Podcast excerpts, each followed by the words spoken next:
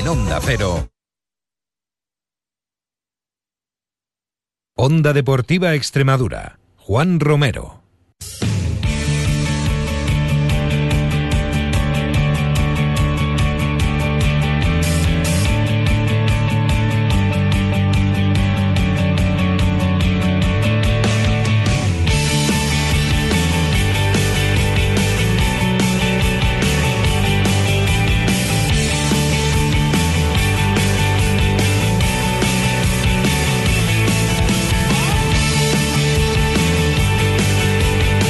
Hola a todos, muy buenas tardes, bienvenidos a Onda Cero Extremadura, bienvenidos a Onda Deportiva, lunes 23 de enero que llega con un bagaje bastante pobre en cuanto a resultados de fútbol en Segunda División B con dos empates y una derrota, la de la Extremadura en el día de ayer en la línea de la Concepción ante la Balona. Empates para el Mérida a cero frente al Melilla y a uno del villanovense en tierras murcianas en Jumilla, a pesar de jugar con un jugador más casi todo el encuentro en tercera división.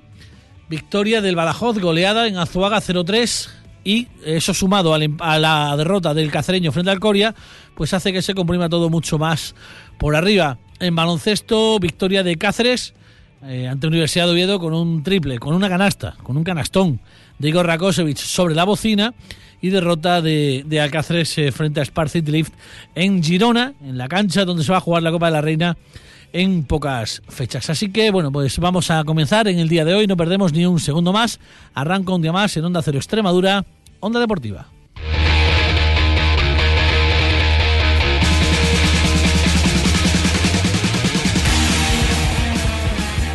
Pues eh, allá vamos, eh, comenzamos, eh, nos vamos rápidamente a hablar de ese Mérida cero, Melilla cero, y para ello tengo ya la, referencia a redes sociales por parte de, la afición del Mérida, solo Mérida D. Javi, buenas tardes. Buenas tardes, Juan. Bueno, pues empate a cero que, bueno, pues sabe, imagino, a poco después de, lo visto y sobre todo las expectativas que, que habían frente a este partido. Poco porque creo que fue sinceramente el mejor partido del Mérida en el Romano, lo que va de temporada. Creo que a partir del minuto 20, sobre todo, el Mérida gobernó el partido, mandó, tuvo que fue capaz de crear opciones, pero no fue capaz de meter ningún gol, pues de ahí el 0-0 final. Mejor partido de la temporada de un Mérida en la que tuvo ocasiones eh, muy claras. Eh, una de Hugo Díaz, pierna izquierda, media de la primera parte. Ese gol fantasma, remate de Yacín que saca a Nacho Aznar, no sé si bajo palos o dentro y luego también una muy clara, ¿no? Eh, pase interior de David Álvarez, eh, eh, consigue driblar Hugo Díaz a, a, Barrio y, bueno, pues en ese caso la tira lateral de la red cuando todo el mundo cantaba gol. Sí, además con un juego combinativo, sobre todo en la segunda parte, metiendo mucho a sus exteriores por dentro, con subidas de laterales. A mí realmente el equipo que venía para mí siendo muy plano, ayer fue jugó bastante bien que con el empate a cero de ayer suma ya cuatro partidos eh, sin anotar gol, eh, 400 minutos. No sé si preocupa esa, esa indolencia cara a gol. Sí, evidentemente preocupa porque, más en el caso como ayer, se suele decir que preocupa más no crear ocasiones. Pero claro, eh, ayer era un partido para ganarlo porque había que meter presión para Melilla, porque todos los que iban por delante nuestra no ganaron, lo cual nos hubiera dado un salto cualitativo en la clasificación y aún así, aunque fuiste mejor, aunque fuiste capaz de llegar, no ganaste, no sumaste tres puntos en una jornada más en la que no lo sumas y ahora yo creo que vas con mucha, mucha más tensión, mucha más necesidad a Granada. Eh, próximo partido, Granada, Granada Melilla, Granada Mérida, un partido en el que no va a estar Hugo Díaz por, por quinta amarilla. Sí, yo creo que le va a venir bien, había varios futbolistas apercibidos, solo vio la quinta amarilla Hugo Díaz, le puede venir bien para, para tomarse un descanso porque no es normal que un delantero de su nivel falle las ocasiones que falló ayer, junto a la que falló Recordamos el Lorca la semana anterior, en el minuto 10, que hubiera probablemente cambiado el partido. Bueno, pues ahora que está Cascón, que se puede permitir el rotar, le va a venir bien descansar unos días, yo creo que resetearse la cabeza y, a partir del domingo siguiente hacer lo que es él. Ayer debutaba, debutaba también Diego Cascón, tuvo 20 minutos aproximadamente. Eh, ¿Qué te pareció? Me gustó, bueno, yo creo un poco en la línea de lo que él puede dar. Es un delantero menos móvil que Yassini que Hugo, menos, menos relacionado con el juego, más delantero de área, se, se faja mucho con los defensas rivales, a los que ayer además conocía. Estuvo bien, cayendo de un lado a otro, abriendo a, la llegada de los laterales. me gustó, pero creo que necesita minutos, necesita comprarse al equipo. Lesión de Dani Fernández, de lateral derecho del Mérida, podría tener, eh, podría tener una pequeña rotura. En su lugar salía Les 10, que tampoco decepcionó. No, eh, la lesión de Dani Fernández, por parte, muy mala noticia, porque Dani para mí estaba siendo el mejor ayer pero la entrada de Alex 10 en un rol para mí distinto, porque aunque jugó en la misma posición, en la posición de dos, Dani Fernández es un futbolista que tiene mucha, mucha relación con el balón, combina muy bien, es, prácticamente un medio centro disfrazado de lateral.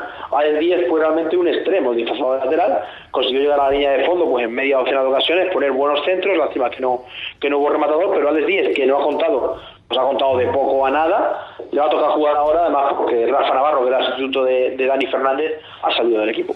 El equipo es, eh, es noveno, el equipo es noveno, no pierde distancia con los cuatro de arriba, pero bueno, eh, la verdad es que pierde una gran oportunidad. Sí, pasan las jornadas y no termina de, engancharse, sigue haya cinco puntos, son 16 partidos que quedan ya y lo, en el romano sobre todo el Mérida tiene que hacerse fuerte, conseguir que no que no vuelen puntos, es cierto que quizás los rivales a la comienzo de la segunda vuelta con Murcia, Lorca, Melilla eran duros, pero ya toca ganar, ya toca, ya toca sumar de tres en tres. La próxima semana se juega en Granada. ¿Qué podemos esperar de ese rival? Bueno, Granada perdido ayer en la Roda 3-2, el, típico, quizás siempre lo decimos, el filial más filial. Un equipo con, un, talento individual, con mucha mucho nivel, mucha clase, pero luego con errores tácticos, errores de, primero de, de, EGB prácticamente la salida de balón. El Mérida no, ya debe dejar de fijarse en el rival y tiene que ir a por otros puntos. Bueno, pues eh, contamos eh, el próximo viernes lo que ocurra durante la semana. Eh, en las filas del Mérida. No sé si va a llegar al final el fichaje definitivo que se anda buscando. La próxima semana acabaría ya el mercado. Y bueno, pues contamos, si te parece el viernes, la última hora de ese Granada-Mérida. Hasta entonces, Javi, buena semana, buenas tardes.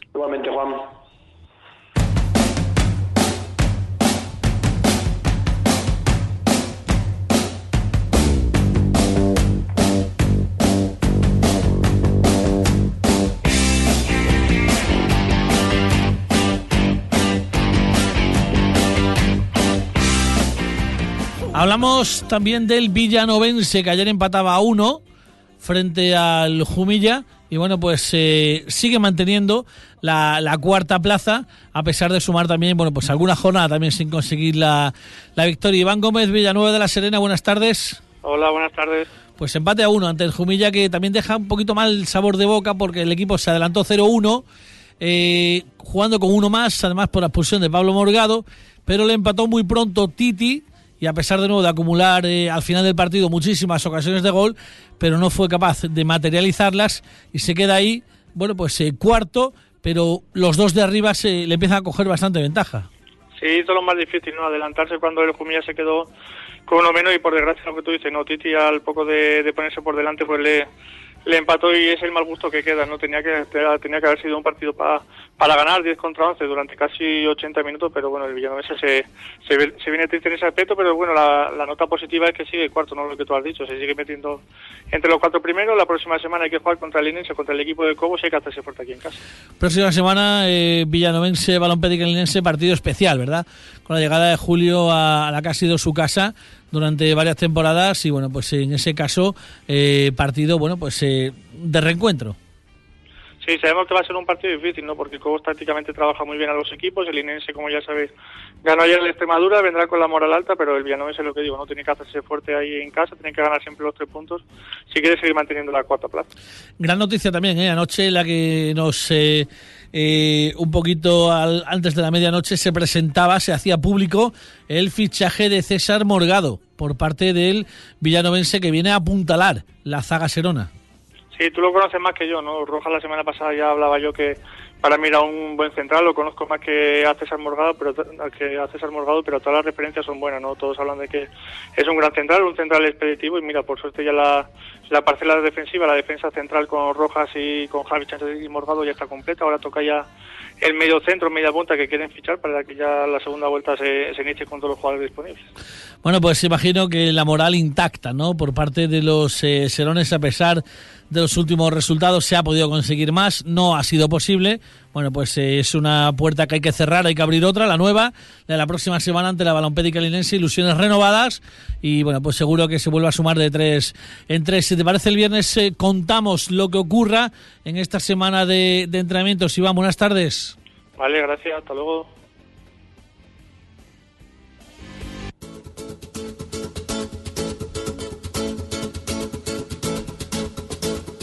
Y de Villanueva nos vamos rápidamente a Almendralejo para contarles la derrota del Extremadura a 1-0 eh, frente a la Balona con gol de Alex Rubio. En el 81 allí nos espera nuestro compañero Iván Benítez. Iván, buenas tardes. Hola, buenas tardes. Bueno, pues eh, al final se acabó rompiendo, ¿no? El, jarro de las ilusiones eh, se había amoldado en Villanueva, se había, bueno, pues la verdad saboreado frente al Jubilla y ayer la verdad es que esperábamos mucho más del equipo, a pesar de no hacer un mal partido, pero ese gol a falta de 10 minutos la verdad es que deja un sabor de boca bastante, bastante agrio.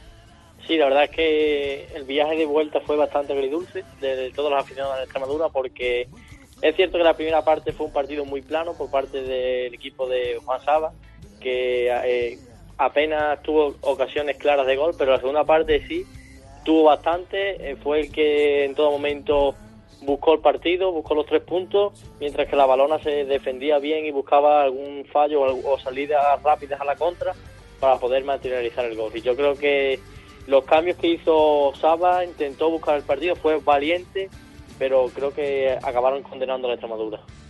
Eh, una Extremadura que bueno se viene de vacío y sobre todo según la gente que estuvisteis allí eh, adolece de, de, pegada, de gol. Hace falta un 9 que acompaña a Willy arriba a marcar goles sí o sí. Sí, yo creo que es la dinámica que hemos, eh, hemos ido hablando semana tras semana. Extremadura tiene muchos problemas para materializar las ocasiones. En esta categoría ya sabemos cómo funciona, que el que perdona la paga y aquí hay que ser eficiente, tener una y, meterla porque el gol, el gol es lo que te da puntos, lo que te da vida y lo que te va a sacar de ahí abajo. Eh, una Extremadura, como decimos, la próxima semana ante un recreativo que no está mucho mejor. Sí, la verdad es que, como todos sabemos, el Recreativo va a venir con muchos problemas, tanto deportivos como extradeportivos. Ayer viene de pinchar encima en casa contra el colista 2-3. Yo creo que va a ser una final a tumba abierta entre dos equipos que probablemente estén agonizando el descenso hasta la jornada 38. Eh, ¿Se prevé llegada de jugadores en estos días, eh, nombres? Sí, hay un digamos, interior, volante, volante derecho, prácticamente para, para utilizarse de, extremo derecho, de uruguayo prácticamente cerrado, que va a venir en martes, miércoles. Va a haber una salida importante en Extremadura, como es la de José Fuentes. se, va a quedar entonces con, con Tienza de segundo portero. sí. Mm. Eh, de jugador el que me hablas, estamos hablando de Bruno Montelongo. Exacto, Bruno Montelongo. Bruno Montelongo, jugador que ha jugado en River Plate, ha jugado, bueno, pues en multitud de...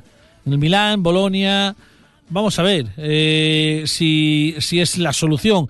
Esperemos que sí. Esta semana han podido estar eh, los dos jugadores uruguay, eh, bueno, sudamericanos que, que, se han fichado por el transfer. Pues esperemos que esta semana sí que estén ya las órdenes de, Juan Sabas. Juan Sabas así, así lo, lo, cree, que para el domingo podrá contar con tanto con Reto como con Gabriel, porque visto lo que se ocurrió ayer en el partido, a Renzo lo necesita como, como al comer. Como agua de mayo. Bueno, pues eh, suerte para ese Extremadura recreativo del próximo fin de semana. Vamos a ver si durante la semana salen nombres. Volveríamos a hablar si, si se hace efectivo algún fichaje como el de como el de Montelongo, que sería un bueno pues un fichajazo para la parte ofensiva del equipo. Si no, el viernes contamos cómo ha ido la semana de entrenamientos para el equipo azulana. Hasta entonces, Iván, buena semana, buenas tardes. Muy bien, hasta luego.